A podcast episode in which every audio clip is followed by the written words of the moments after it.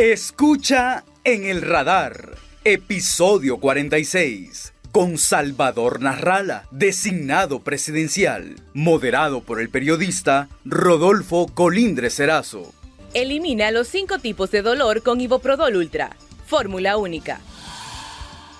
Saludos amigos, gracias por sintonizarnos nuevamente en un nuevo podcast de El Radar de Radio América. Este día tendré el gusto de dialogar de nuevo. Con él inauguré los podcasts El Radar aquí en Radio América el ingeniero Salvador Nazarrala, presidente del Partido Salvador de Honduras. Nuevamente conmigo, Salvador, gracias por acompañarme la segunda vez, primera persona que repite aquí en el radar. Un honor haber comenzado con este podcast contigo y bueno, ya son como cuarenta y algo, casi un año. Después, aquí estamos listos para volver a platicar con la gente.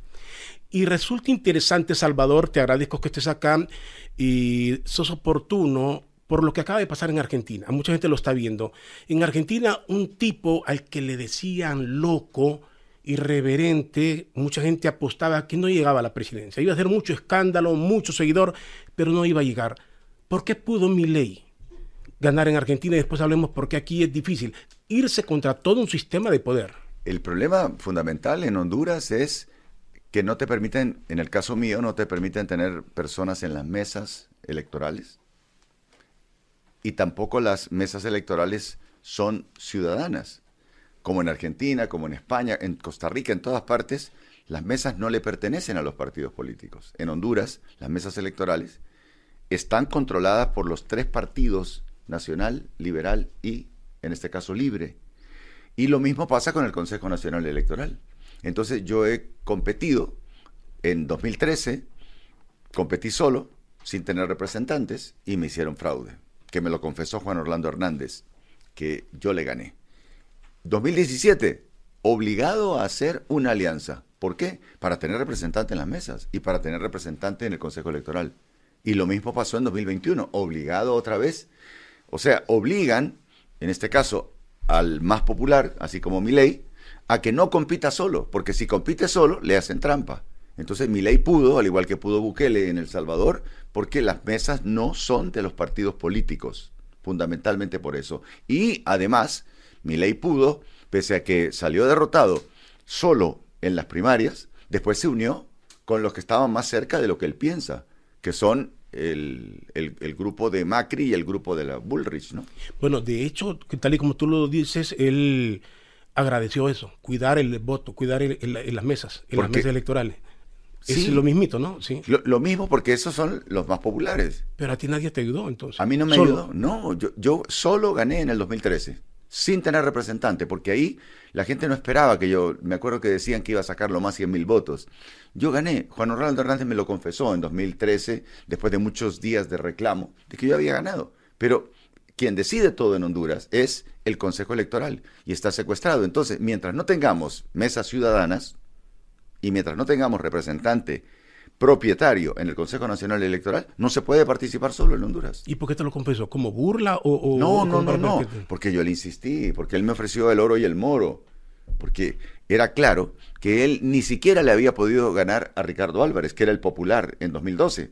Tuvo que meter eh, la destitución de la sala constitucional, ¿se acuerdan? El 12 del 12 del 12, 12 de diciembre del 2012 y a raíz de los reclamos míos y de que de todas partes llamaban para decir, pero ¿cómo? Si aquí Narrala ganó, llamaban de Minas de Oro, llamaban de Tela, llamaban de todos lados, si aquí Narrala ganó, era, todo el mundo decía pac, pac, pac, parecía balacera. ¿Y cómo es que aparece cero? Aparece cero porque Juan Orlando Hernández cortó la energía, ordenó que se cortara la energía en el Tribunal Electoral, entre las 7 de la noche y las 8 de la noche, entre 5 y 7 iba ganando yo, iba primero yo, iba segunda Xiomara, iba tercero Mauricio Villeda, iba cuarto Juan Orlando Hernández. Cuando volvió a la energía, hicieron un algoritmo para que los votos que llegaran para el PAC pasaran al Partido Nacional y los del Partido Nacional me los pasaron a mí. Pese a eso, logré 400 mil, 428 mil. Ahora, ¿crees que hay más conciencia en Argentina que en Honduras? Totalmente. La gente es mucho más limpia y en esos países, en Costa Rica, en Argentina, porque son países que nos llevan muchos años en todo aspecto. Digamos, en, en Argentina no es costumbre que un hombre tenga cuatro hogares o tres hogares, o dos hogares, o hijos por aquí, hijos por allá, no es costumbre eso en Argentina. Por ejemplo, el concepto de familia, el concepto de moral, son cosas que infortunadamente en nuestro país no existen. Entonces, cuando tienes valores, cuando tienes moral, la cosa cambia. Y Argentina respeta, como se respetó también en El Salvador y como se respeta en todas partes del mundo. El único lugar que yo conozco donde no se respeta son los países africanos de subsaharianos, los que están en el centro, los más atrasados del mundo, y Honduras. Ahora, ¿qué, diferencia marcarías tú? Te hago la pregunta porque mucha gente dice, a mí me mandan mensajes. Ustedes quieren, a, eh, es Salvador Narrala. La gente que se opone cuando no le gustan los comentarios. ¿Cómo te diferencias? Digo porque los calificativos, y los peyorativos que se hacen del oficialismo son incongruentes, locos, irreverentes. O sea, se, hay mucha similitud en el trato que se le daba a mi ley de, la parte oficial que se te da a ti. ¿Cuál es la diferencia entre mi ley y La diferencia es que yo sé cómo generar empleo. En mi gobierno, a partir de enero 27 de 2026, yo voy a generar empleo. Yo sé cómo generar empleo. Generar empleo quiere decir darte empleo, que tengas la posibilidad de llegar a una empresa y que te contraten. Eso es fundamental en Honduras. Hay un montón de negocios con los cuales se puede hacer eso. Con las carreteras, que pienso hacer para unir el Atlántico con el Pacífico, con la carretera costera que va a unir Castilla con Puerto Cortés. Voy a generar empleo, voy a generar empleo en el agro también, la agroindustria, el, el negocio del cáñamo, que es un negocio que no solamente produce miles de millones de dólares, sino que además genera, yo puedo generar anualmente 170 mil empleos. Si multiplicamos por 5 personas por hogar, representa 850 mil personas que no se van a querer ir de Honduras. Ahora, Salvador, me dices, a partir del 2026, ¿tú vas a ser el candidato entonces del partido del BOC, como dicen algunos? No, yo no, yo no te puedo hablar de que yo voy a ser en este momento el candidato del BOC. Pero, si vas a generar, eh, te ves presidente en el 26. Yo me miro como presidente en el 26 porque realmente miro el universo de personas que podrían ser candidatos en los otros partidos y no son personas que estén incólumes, limpias como yo. Obviamente que me van a tratar de ensuciar, especialmente ahora que Mel Zelaya puso a su propia gente en el Ministerio Público y en la Corte Suprema de Justicia. Pero yo tengo todo en orden, o sea, yo he sido una persona extremadamente ordenada en mis números, en absolutamente todo. Entonces, eh, ellos saben que yo tengo la capacidad. Eh, en el, dentro del Partido Libre, por ejemplo, eh, con todo respeto, porque yo respeto a las personas independientemente de su conocimiento, yo sé que ellos no saben. o sea, el problema de la educación, por ejemplo, es un problema gravísimo que me va a tocar a mí realmente, eh, me va a pegar a mí, porque hay mucha gente que ha estado en los últimos 10 años que no ha sido atendida en educación y que se están graduando del colegio y que están llegando a la universidad y que se están graduando de profesionales y no tienen el conocimiento. Todo eso lo tengo que arreglar. Si no pudieron ni siquiera reparar las escuelas. ¿Por qué? Porque todo lo que significa gasto lo toman para robar. Una escuela, yo lo demostré en el año 2022, cuesta arreglarla 300 mil empiras y ponerle internet y todo. Y el gobierno cobra 6 millones. Ahora, tú dices... Por escuela. Sí. Te interrumpo ahí porque tú dijiste, me van a querer ensuciar. Sí. O sea, ¿te andan buscando algo que te inhabilite de cualquier forma para ser candidato? Por supuesto. De, me van a tener que, por ejemplo, autorizar en el Congreso es una de las cosas por las cuales quiere Mel Zelaya ahorita eh, lo que han estado haciendo y lo que han negociado.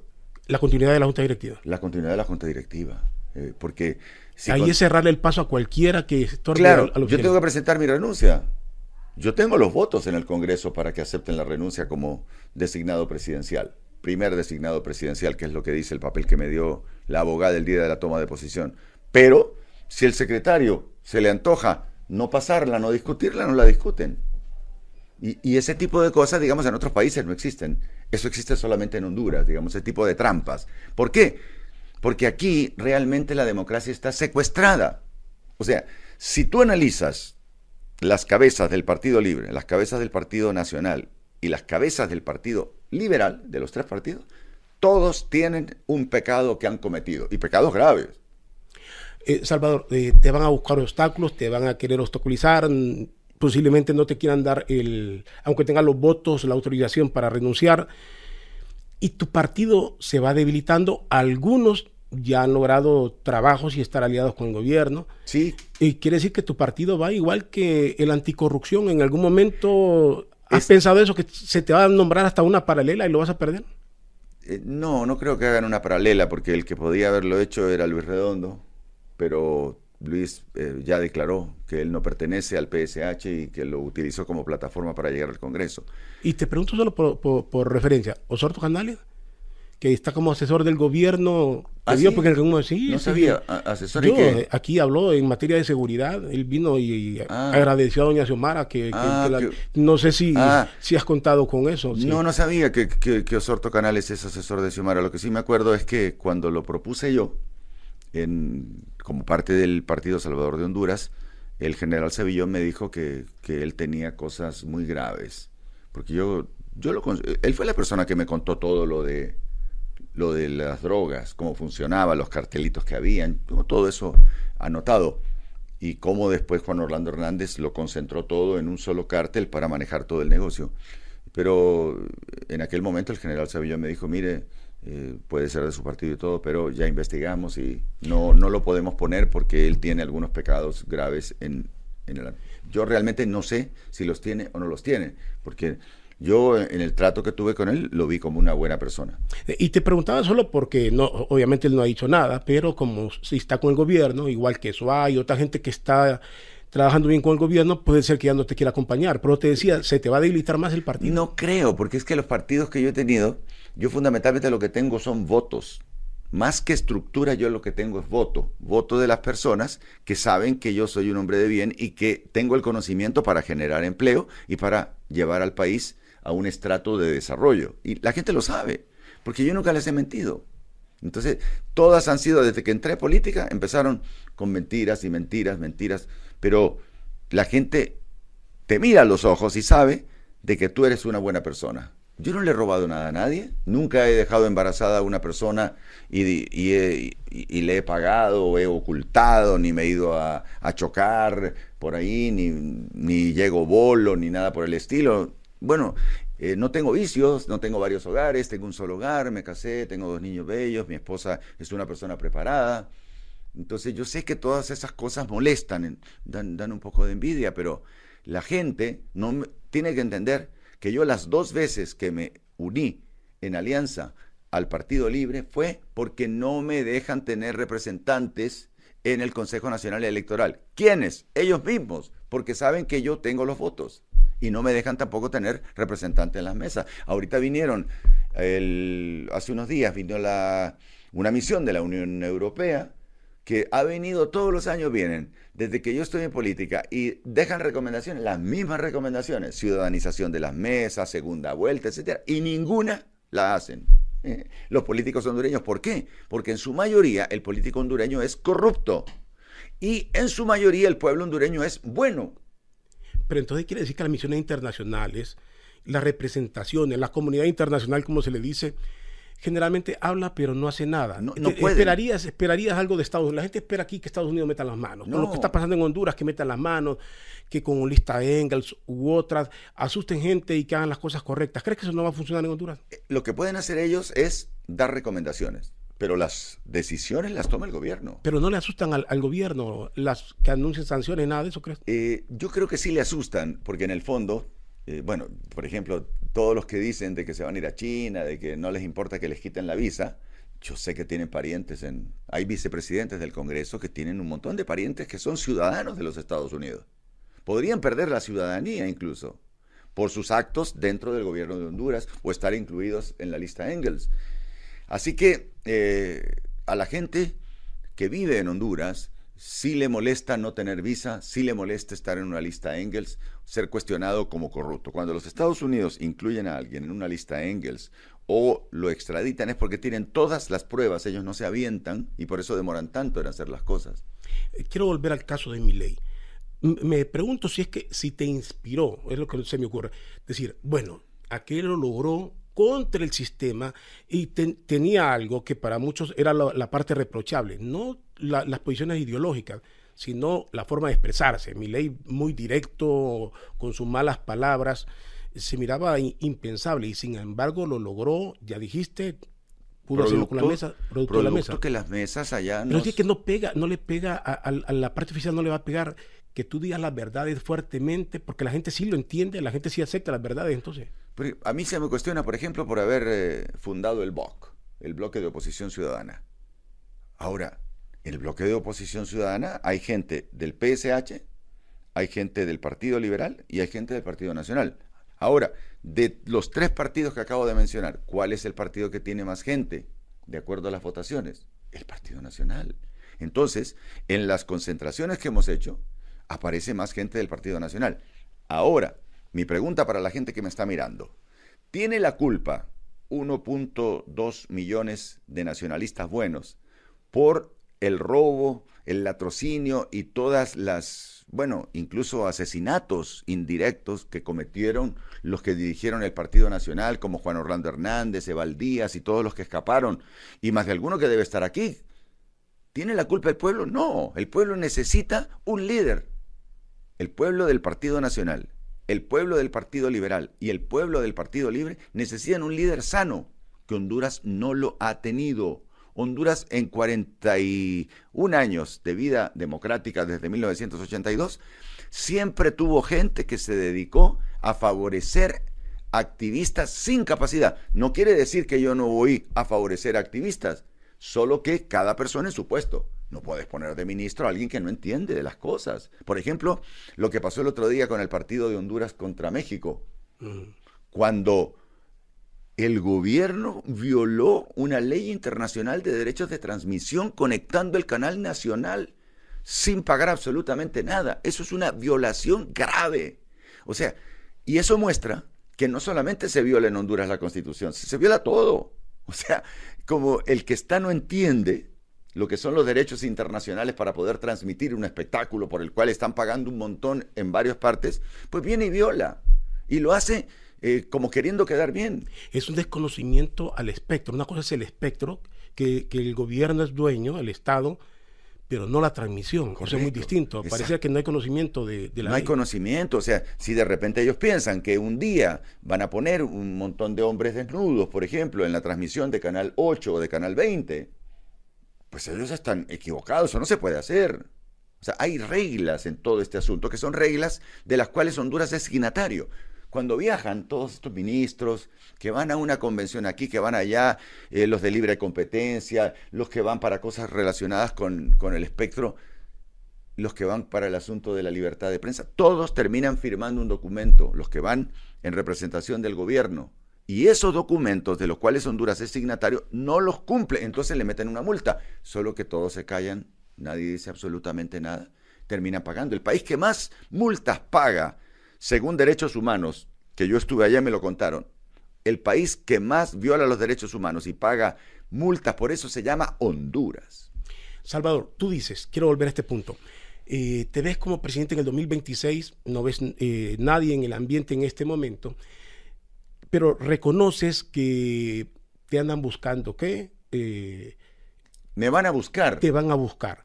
¿Cómo te vas a librar? De, cómo, piensas que te puedes librar de eso, de, de lograr que en el Congreso se acepte tu renuncia, de que no se inventen un juicio que se lleve años en resolverlo para que digan que, no era correcto. Bueno, yo no tengo ninguna cosa en este momento que yo, yo diga, pucha, yo algún día cometí, no.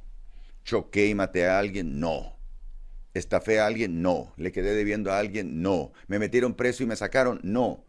Eh, negocios, nadie te puede decir que le quedé debiendo. O sea, yo no he hecho absolutamente nada malo y más bien, por ejemplo, en el caso de impuestos, debo ser de los pocos hondureños que ha pagado 47 años que llevo trabajando, desde que salí de la universidad, todos los años declaración de impuestos. Y yo digo, de los que están eh, en la arena política, la mayoría no paga impuestos, empezando por Mel y por Xiomara, para empezar.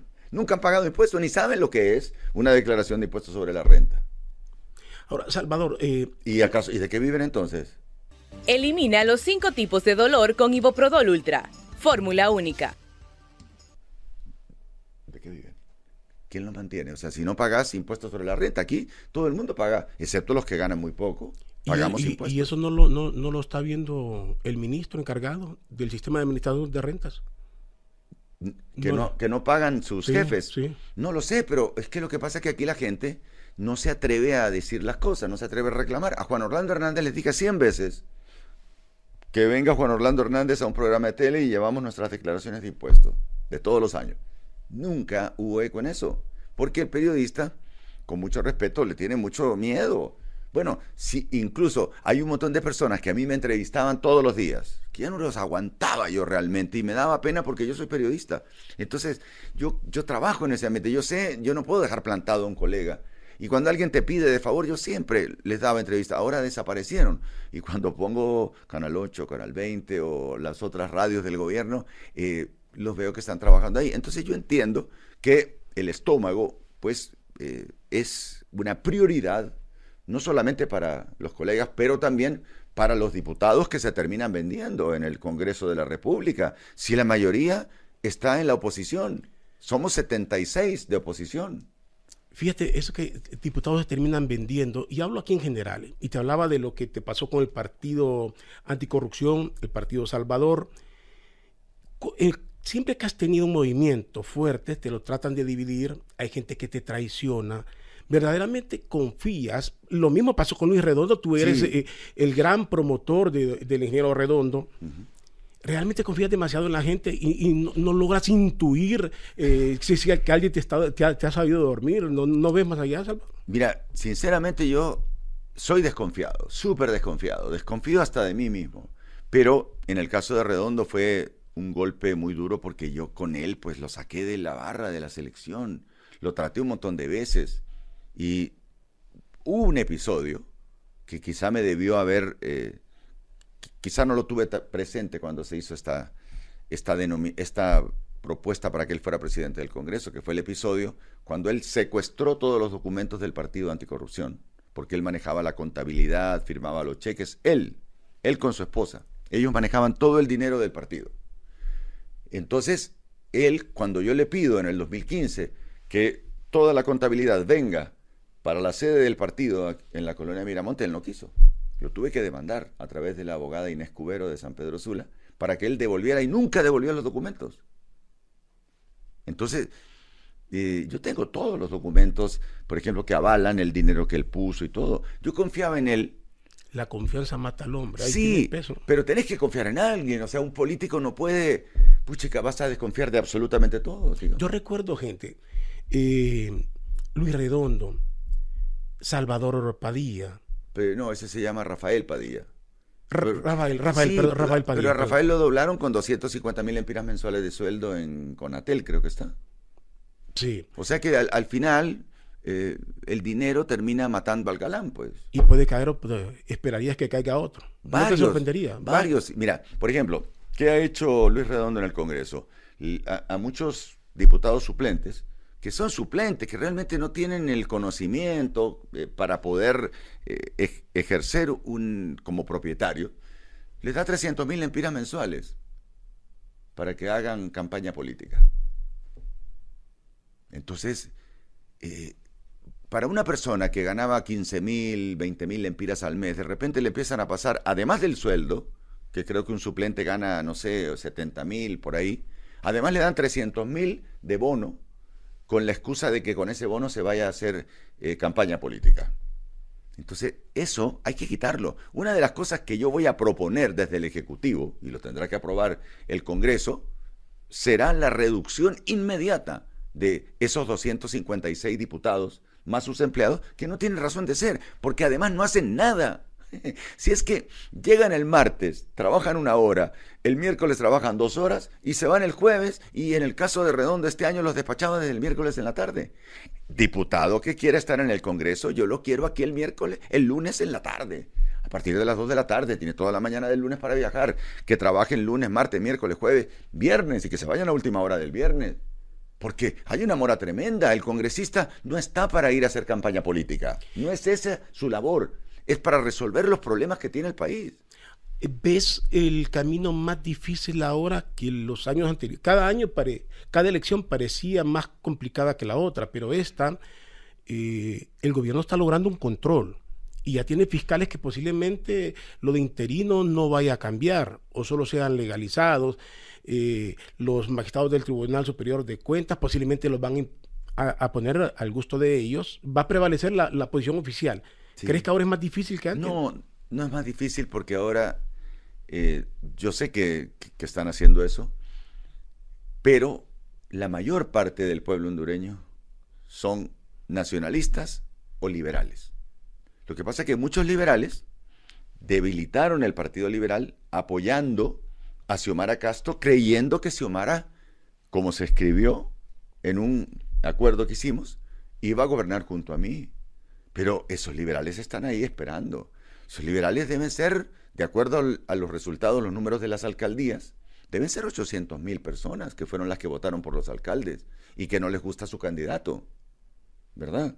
Y los nacionalistas estaban en desacuerdo con Juan Orlando Hernández y con el candidato que tenían. Pese a eso lograron casi un millón trescientos mil votos. Entonces, ¿qué tiene el Partido Libre realmente? El Partido Libre es un partido que tiene, bueno, tenía 500 mil votos antes de la unión conmigo. Ahora, la unión conmigo, yo no sumé 1.2 millones, pero yo sí hice que confiaran nacionalistas y liberales de que íbamos a gobernar juntos con esta doña y que con eso llegamos a 1.7. Además que no descarto el fraude que tiene que haber hecho Rixi Moncada, porque Rixi hizo, hizo un fraude. En los diputados nos quitó 20, nos dejó con 10, porque imagínate al Partido Salvador de Honduras con 30 diputados decentes. No, hombre, eso no lo puede permitir la clase política. Si la clase política tiene diputados, no pueden aprobar los robos contra el pueblo. Y ¿Cómo ves el, caso de Makoto, otros que se han ido y han preferido ir formando su propio partido? Makoto creyó que nosotros lo quitamos a él. A él lo quitó Rixi Moncada. La primera era la doctora Figueroa. Por eso yo puse gente conocida en la pasada elección. Porque yo sabía que a la gente conocida como la doctora Figueroa, como el doctor Mateu, como Iros Kelvir, como Luis Redondo, por eso lo puse, como Fátima Mena, si ellos no trabajaron en el partido, ni Luis Redondo ni Fátima. Fátima, ambos trabajaron en el PAC, pero para este partido no, este partido lo armó Irosca con su grupo de jóvenes como Josi Toscano. Entonces, en el caso de Makoto, iba en la casilla 2. Se lo saltaron, se lo saltó Rixi. No fue que él no sacó los votos, él sacó los votos, pero lo borró ella sabiendo que el muchacho no es conocido. El padre Pais, otro caso, ¿no? También también, porque saben que son personas buenas, pero los quitaron porque hacíamos un grupo muy grueso que podría tener injerencia en el Congreso y que le iba a impedir al Partido Libre tomar las decisiones que están tomando en este momento en contra del pueblo hondureño. El primero que reconoce tu triunfo, que te felicita, eh, en aquel momento, recordamos de aquellas elecciones, el 2017, el ingeniero Luis Zelaya. Parecía que iban juntos, Hoy mucha gente dice que él está con el gobierno o, lo miran así, él lo niega, pero lo, que sí está claro es que es un crítico tuyo hoy en día. ¿Qué, distanciamiento tienen? Yo, yo no volví a hablar con Luis, yo veo que él publica cosas así que, que, son mentiras, pero eh, dicen que en la política ese es el juego, no te enojes, así que yo no, yo no me enojo. Lo que sí te puedo decir es que en 2017 yo me reuní con Luis Zelaya y con la gente que le puso el dinero para su campaña. Me reuní exactamente eh, el 28 de marzo de 2017, dos semanas después de que él hubiera ganado las elecciones internas, cuando él se convirtió en presidente del Partido Liberal. Y realmente él era desconocido, él era el rector de la, de la Universidad Unitec, una persona preparada que sería un gran ministro, pero para presidente se ocupa tener algo que eh, infortunadamente él no tiene. Eh, no estoy aquí como analista político, pero te cuento lo que los analistas políticos han dicho. Eh, entonces, le ofrecieron los que lo financiaban a él que me cediera la cabeza a mí en las elecciones generales, porque acababa de ganar las primarias. Y él no quiso, porque Juan Orlando Hernández inteligentemente le puso un asesor que era de Juan Orlando Hernández, que le pasaba la información de que él ganaba solo las elecciones y que él iba a ser el próximo presidente. Y lo volvimos a hacer eso para 2021. Le volvieron a ofrecer un montón de dinero, un montón de empresarios, para que volviera a ceder la cabeza. Y no quiso ceder la cabeza. Entonces vino Mel Zelaya, mandó a los de Libre a votar en las internas, que son una mentira, las internas, porque ahí eh, cada partido pone los resultados que quiere. Y Mel Zelaya hizo ganar a su amigo Gianni Rosenthal. A propósito de eso, eh, han estado, la semana anterior, han estado hablando liberales que ya no van a ir a las reuniones, a las autoconvocatorias que se hace de la mesa directiva. Parece que el Partido Liberal, tú dices, la fuerza más grande de oposición efectivamente es el Partido Nacional. Pero el Partido Liberal es fuerte, ha estado dividido, una parte ha sido bien fiel al bloque de oposición, pero parece que se comienzan a debilitar. ¿Quién está presionando? ¿Es el eh, dudas del central ejecutivo, dudas de la jefatura de bancada eh, o qué está pasando ahí? A mí lo que me importa es la base, la base del pueblo, los alcaldes liberales, la gente que no está metida en política, que es la mayoría, hay 800 mil liberales. Ahora, los que están como diputados del Partido Liberal no son personas, en su mayoría, salvo raras excepciones, no son personas de confiar. Algo tienen. Y como tú decías, en el caso de Luis, en el caso del jefe de, bancada, tienen a sus hijos eh, ubicados en diferentes puestos en el gobierno o en el servicio exterior. Entonces, puchica, tienen que, ¿me entendés? Vos de papá, te tienen a la hija.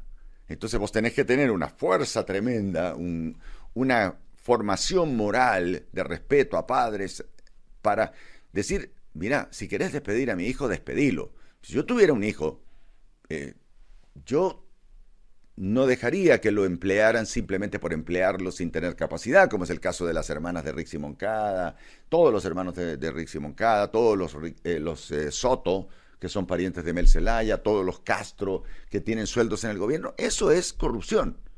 Entonces, estos funcionarios que están del Partido Liberal, lo que hacen ver es que en realidad ya fueron absorbidos ellos, los líderes del Partido Liberal, ya fueron absorbidos por el Partido Libre. Pero la masa liberal no es comunista, no es del Partido Libre. Y esa masa es la que está con el BOC. Así como la masa del Partido Nacional se me acerca a mí y me dice, independientemente de los corruptos que hay en el Partido Nacional, que sabemos que los hay, yo lo apoyo a usted porque yo sé que usted es una persona decente y lo vengo viendo en medios de comunicación desde hace 40 o 30, dependiendo la edad del que me lo dice. Salvador, dos preguntas para finalizar. ¿Cuál es el futuro del BOC? ¿Lo van a debilitar? ¿Algunos de los empresarios, gente que está ahí, van a terminar con algún tipo de juicio? ¿Los van a buscarán debilitarlo? ¿O crees que se va a fortalecer? Mira, si, si algún, alguna persona del BOC, de los que saca la cara hoy por el BOC, lo meten preso, lo extraditan o lo que sea, lo que sea, o le arman juicio, esa persona sale del BOC. Pero el BOC sigue funcionando con Narrala, con Barquero, con José Luis Mocada, con Marlon Lara, con Alan eh, Ramos.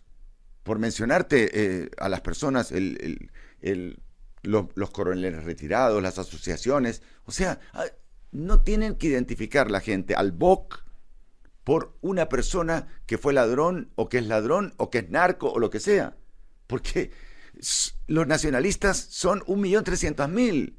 De esos debe haber veinte mil, treinta mil que son corruptos, que robaron o que continúan robando. Fíjate que ahí me da, siempre observo eso, y algunos se enojan, le dicen a uno si es cachureco. Cuando se habla del Partido Nacional, y tú lo decías, si sale una persona involucran a todo el partido, no le dan. Si salen los liberales, los liberales han tenido por disciplina, dejan solo ese liberal, pero no ensucian su partido, se desmarcan. En el caso del BOC puede pasar lo mismo. Ahorita no. Van a querer. Ahorita, no. El, Partido Liberal no lo no deja solo a su. O sea, bueno, me refiero al, a la gente que está en dirección. Sí, pero el pueblo, el pueblo aborrece a la gente que lo representa. El, el pueblo liberal aborrece hoy a las personas que lo representan. Si no se logra cambiar esto, si no logras tú la presidencia, si no llega nadie que cambie, de que, cambiemos de gobierno, hablemos ampliamente, que cambie el gobierno, sea contigo o con cualquier otra persona, sí. realmente cuál es la situación, hacia dónde ve el país, ¿cree verdaderamente son sombrerazos o aquí está surge ya una persecución y vamos a un sistema difícil? No, eh, yo estoy absolutamente seguro que a esta gente hay que detenerla, porque esta gente está violando en forma reiterativa la Constitución. Luis Redondo violó la Constitución, Xiomara violó la Constitución, todos los que están ahí manejando las leyes están violando la Constitución.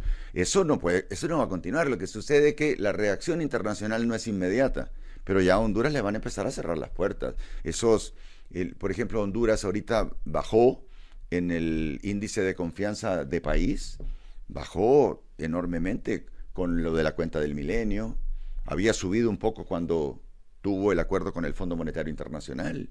El CAF, por ejemplo, el CAF no, no está aprobado por el Congreso, el, el, Banco Sudamericano, del cual Honduras está pagando todos los años por ser socio. Eso yo lo, cuando yo llegue a la presidencia, cuando yo esté de presidente, eso lo voy a parar. La adhesión al CAF, porque no fue aprobada por el Congreso y este país es un país democrático. Y se me quedó esa pregunta y te la voy a hacer. Te había dicho, eh, el Congreso. Estamos fríamente ante dos Congresos. Uno manejado por una comisión permanente de nueve diputados y un pleno que no se lo reconocen. ¿A dónde va a terminar esto? Bueno, la comisión permanente es ilegal. Sí, eso lo dicen, pero es ilegal, pero son las decisiones que pesan porque son poder en este momento. Son las que publican, son las que están haciendo prevalecer. En todo, de hecho, tienen a los fiscales, Salvador. ¿Cómo, cómo irá a terminar todo esto? ¿Cómo va a terminar? No lo sé. Pero el que mal empieza, mal acaba. Y el gobierno empezó mal imponiendo la junta directiva, que en aquel momento nosotros no nos opusimos porque pensábamos que éramos los buenos. No habíamos visto cómo empezarían a sacar las uñas personas que tienen antecedentes, porque si vos agarras a cada uno de los diputados, por ejemplo, del Partido Libre, ¿cuántos son realmente gente honesta? De los 50, ¿cuántos hay honestos? Agárrate los del Partido Salvador de Honduras. Nos salieron dos que se plegaron al Partido Libre. Yo creo que no porque sean personas malas, sino porque son ignorantes, ignorantes de la política, porque no saben, o sea, cuando yo voy, cuando yo fui a Cuba, por ejemplo, estuve un mes en Cuba en el año 91 y yo comía como rey, viejo, en Cuba, los tres tiempos y todo. Pero yo iba a las casas de las muchachas bonitas y veía y me contaban los racionamientos, los tickets de racionamiento, un cuarto de pollo al mes para toda la familia. Cola en lo que el equivalente de banadesa para que te den la leche, eh, obviamente racionada, y todos son flaquitos. Entonces, ni Luis, que come bastante, ni la otra muchacha Ramos saben eso. Y además, eso en el Congreso, que lo cometió también eh, el anterior Congreso, de poner gente que no entiende en la Comisión de Presupuesto. la ley de injusticia tributaria analizada por doctores, por favor. Digo, es un irrespeto al intelecto. Si hay que estudiar estas cosas. Si yo me quemé los ojos durante siete años estudiando mi carrera y la maestría. No es que eh, yo soy ministro porque me pongo saco y corbata y ahora soy ministro. Un montón de pelados que andan ahí de ministros que por favor, hombre, ¿por qué Mel Zelaya no quiso recibir a los inversionistas que vinieron el año pasado y que querían invertir decenas de millones de dólares? ¿Por qué no los quiso recibir? Porque andan buscando la movida. Los recibe un gatete de tercera categoría, pasan tres meses, vuelve el inversionista, hablaba conmigo y me dice, pero ¿por qué no me contestan? porque no entienden y porque su forma de gobierno es la ideología, meter aquí el comunismo, no permitir que entren empresas que generen empleo. Yo voy desde el primer día y que no me digan que cuatro años no alcanzan, porque a mí me alcanzan los cuatro años, porque yo los pongo en las inversiones en forma paralela. No es que hoy hago una cosa. ¿Cuántos hospitales llevan hechos? llevan ofreciendo hospitales, llevan ofreciendo reparar escuelas, no generan absolutamente nada porque no saben. Es como que si a mí me pones un piano enfrente. Sí, yo sé hacer do, re, mi, fa, sol, la, si, do. Yo no puedo tocar el piano, ¿me entendés? Pero alguien que me mira hacer el do, re, mi, fa, sol, la, si, do, cree que yo sé tocar piano. No. Esos ministros que tiene son en realidad personas que trabajan para Mel, como los que, los que esquilman a los extranjeros cobrándoles 150 dólares en Danlí a los migrantes, que esos son no sé cuántos millones al mes que ha recaudado y que a quién se los dan? A Xiomara, a Rixi Moncada. entonces no, no puede un país estar siendo gobernado por ladrones. Yo voy a poner gente honrada y al primero que meta las uñas lo saco. Lo saco porque no tengo compromisos con absolutamente nadie. Y los funcionarios de mi gobierno van a ser, obviamente, gente de PSH, gente liberal, gente nacionalista y gente de libre, decente, porque conozco gente decente en libre. En libre hay gente decente. Pero cuando estás envuelto por un montón de suciedad, terminas haciendo lo que te manda el sucio mayor. Me imagino que la gente sabe quién es, ¿verdad? Bueno, Salvador, te agradezco. Veo que no perdiste el entusiasmo nunca, ¿no? Y seguí con el deseo de seguir adelante. Pero no es, y quiero que la gente lo, lo, entienda, yo no lo hago por dinero, hombre. Si es que yo siempre tuve dinero o me conocieron pobre aquí. No, si yo venía aquí de Cipote a los 13 años, la época de don Miguel Andoni, a, a, yo viajé al, al Estadio Azteca el 27 de junio y los, el, del 1969 cuando yo era un cipote de 16 años, y mis compañeros eran eh, de Radio América, César Quesada en esa época. O sea, yo he trabajado desde que yo ganaba 50 dólares cuando tenía 15 años.